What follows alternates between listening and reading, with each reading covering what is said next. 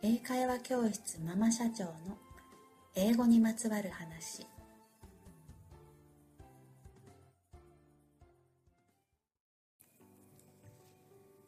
皆さんこんにちは。こんばんは。おはようございます。英会話教室ママ社長のエリです。2回目の今回は大人の学習者のための効果的な目標設定方法についてお話ししようかなと思っております。えー、ちょっと本題に入る前に、あのちょっと聞いてくださいね。この初回の前回のお話を私の知人に聞いてもらったんですけどね、こんなことを言われてしまいまして。あんた、これ猫10匹ぐらいかぶってんじゃんと。はい。あの初回で一人で録音して、えー、緊張しておりましたのでなかなかあの本来の私の性格といいますかあの私本来の、えー、話し方になっていなかったんちゃうかなと思いますが、えー、徐々に猫を1匹ずつ脱いでいって、え全部10匹抜けた頃にはもうちょっとあのまともにお話がおしゃべりができてるんじゃないかなと思いますので今回もどうぞよろしくお願いします。はい、では本題効果的な目標設定方法のお話に入りたいと思います。英語を勉強している方って皆さん目標とかゴールを定めていると思うんです。よくあるのがペラペラになりたいとか洋画を字幕なしで見れるようになりたいとか。でそれに向けて勉強頑張っていますっていうお話をよく聞くんですがえっとこれは間違いではないと思うんですけれどもこれではちょっとゴールにたどり着くのに時間がかかってしまうまたはゴールにたどり着いたかどうかが明確にならないと思うんです。うん、だってペラペラってどこまで行ったらペラペラなのかとか洋画も1本見れたけど2本目はいや全然わからんかったとかになってしまったらいやいつゴールにたどり着いたんやろうっていうのがわからんようになると思うんですね。で私はじゃあこの目標設定についてこんな風に考えてます。まず目標には大きなゴール大きな目標と小さなゴール小さな目標を設定することをお勧めしてます。大きなゴールっていうのはまあ例えばキャビンアテンダントになるとかなんとか高校の英文科に合格するとか小さな目標っていうのは例えばうん英字新聞の記事を一つ毎日読むとか毎日するようなことがいいんちゃうかなと思っております。ではなぜ2つ目標が必要かというとまず大きなゴールで何のために英語を勉強するのかっていうのをクリアにしてほしいのと小さなゴールを設定してでその大きなゴールを達成するために毎日達成するものっていうのを、えー、ちゃんと知って実行してもらえたらと思っているからです。例えばもし小さい目標だけを持っているとするじゃあ毎日英文法1ページずつやるでもそれだけやってたらいや私そもそも何で英語勉強してるんやろうっていうふうに分からんようになってしまったらモチベーションも下がると思いますし逆に大きな目標だけやったとしたら目標が遠すぎて今何をしたらいいかっていうのがわからんようになってしまってで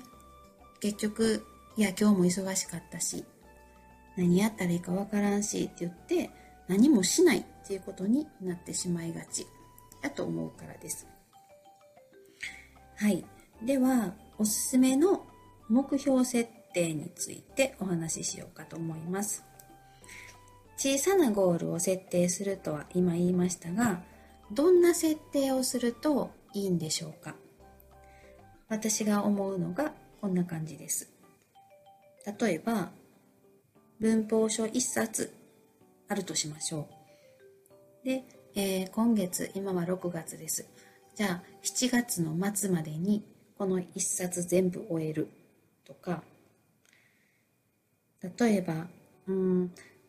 海外ドラマの1本を毎日、毎週日曜日の夜に見るとか、あとは、平日の夜9時から勉強するとか、どの目標にも数字が入っているっていうことがポイントです。数字が入ることによってゴールの位置が明確になります。なので目標を設定するときはぜひ数字を入れて設定してみてくださいね。大きな目標にはまあ数字は入ってなくてもいいかなとは思いますけれどもはい。あと、そう、えっと、そこに、無理は禁物です。最初はみんな意気込んで、いや、絶対やったると思って、ハードなプランを設定する人が結構いらっしゃいます。でも、英語って長距離走やと思います。短距離じゃありません。100メーター走みたいなダッシュしても、長距離、例えばマラソン、42キロまでそのペースで行けるわけがないんですよね。だから自分のできる範囲をしっかり見極めてでちょっとうん緩いかなっていうぐらいの目標設定にする方がコツコツ続けられるような気がしますのでいいかなと思います。じゃあその次さっき数字を設定してくださいねと言いましたがその数字設定のコツも一つお話ししようかなと思います。えっと、さっきの例で一つ、えー、例えば夜9時から勉強するっていうふうに言いました。それをもう少し掘り下げてみましょう。平日の夜9時から勉強するっていうのではなくってっていうかそれよりも平日夜9時から文法書の1ページを勉強する。みたいな風なみたいなのがよりいいかなと思います。なぜか。それは何をするかっていうのが明確だから。例えば夜9時から勉強するとだけ設定しているとじゃあ今日は何しようかな文法しようかなとかやアプリでやろうかなとか。さて夜9時になって考えてやってると。結局勉強を始めてるようで始めてない。だらだらやってる。時間ばかり渡って結局、うん、集中できずに終わっちゃう。眠たいし明日やろう。みたいなのでなってしまうかなと思います。だからやることが決まっていればさあ9時になったらこれをやると決まっている。となるとぶれません。ゴールにより早くたどり着けるような気がします。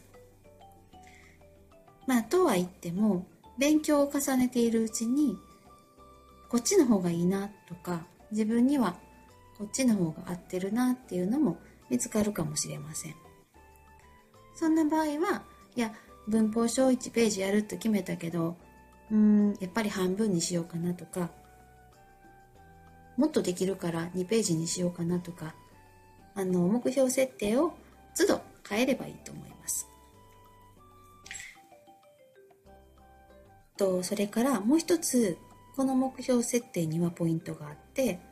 それは終わりの時間を決めていないこと。9時からやると決めましたが10時までやるとは言っていません。1時間やらないといけないっていうわけじゃなくって文法書1ページだけっていうしか設定していません。なので1ページが終われば例えばそれが10分であっても30分でも